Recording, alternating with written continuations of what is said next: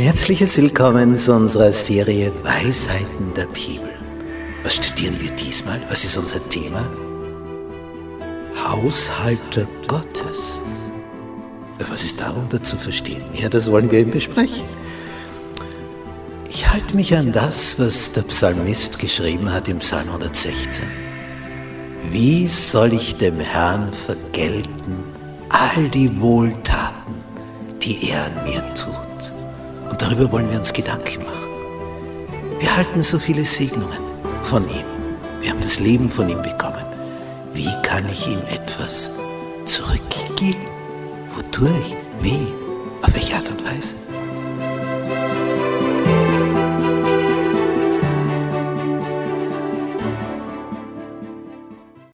Montag. Genau zuhören. Das fünfte Mosebuch ist ein Buch der Erinnerung. Mose erinnert das Volk, knapp bevor sie hineinkommen in das Land der Verheißung, was sie alles so erlebt haben mit Gott. Was Gott gesagt hat, wie sie darauf reagiert haben, einmal verkehrt, dann wieder richtig, was die Folgen waren. Und in 5. Mose 28 erleben wir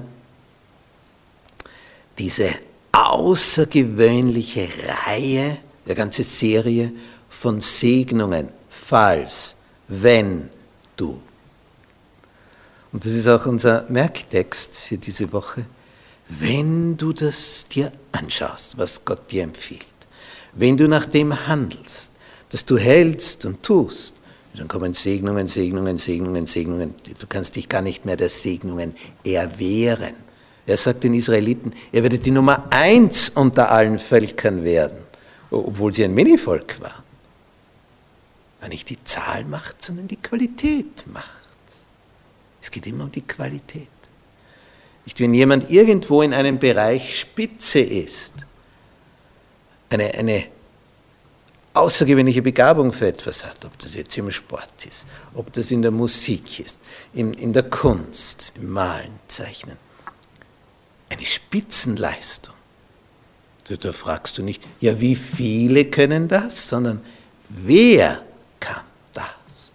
Und wenn es nur einer kann, ja, dann kann es eben nur einer. Da, da fragt man nicht mehr nach Quantität, sondern nach Qualität. Nicht, wenn einer es schafft, ohne Sauerstoffgerät auf einen 8000er hinaufzukommen, ja, dann ist der im Mittelpunkt. Nicht die Anzahl, sondern was da geschehen ist.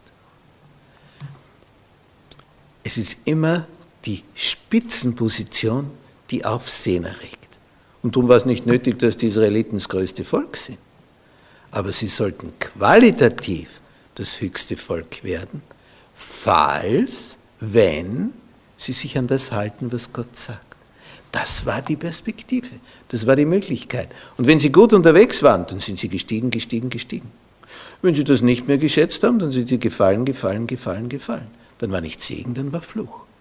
Aber sie haben sich selbst bereitet, jeder ist seines eigenen Glückes Schmied. Und der Fluch, den produzierst du dir spielend selbst. Das ist keine Kunst. Das hat noch jeder hingekriegt.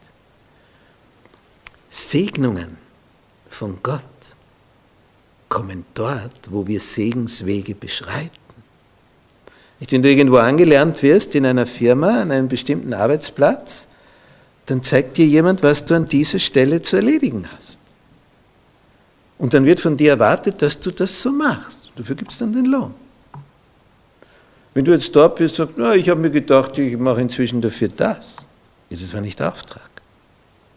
Dann kannst du auch nicht entlohnt werden, dann wirst du gefeuert. Warum sagt Gott, mach es genau so oder so oder so und nicht so oder so oder so? Ja, weil er weiß, wo du, wovon du profitierst. Welcher Weg ein Segensweg ist und welcher ein Weg des Fluches ist. Er weiß es ja.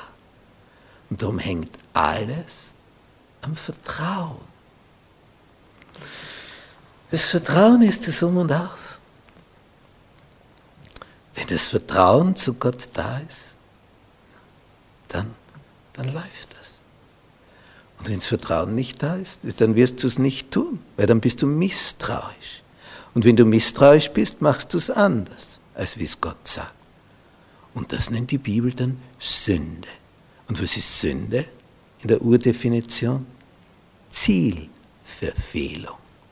Wenn einer aus einem Bogen spannt, einen Pfeil schießt und trifft nicht, dann war das ein Sünder. Einer, der das Ziel verfehlt hat. Willst du jetzt ins Ziel treffen oder das Ziel verfehlen? Es gibt einen, der dir sagt, wie du ins Ziel triffst, indem du hältst und tust nach dem, was er dir empfohlen hat. Dann triffst du ins Ziel, dann triffst du ins Schwarze. Und dann bist du dort, wo du hin willst. Nämlich, wenn du das Ergebnis siehst, dann merkst du, ja, ja, ja, das, das, da wollte ich hin. Das passt. Dann bist du dort angekommen. Wenn du hältst und tust, was er dir empfiehlt.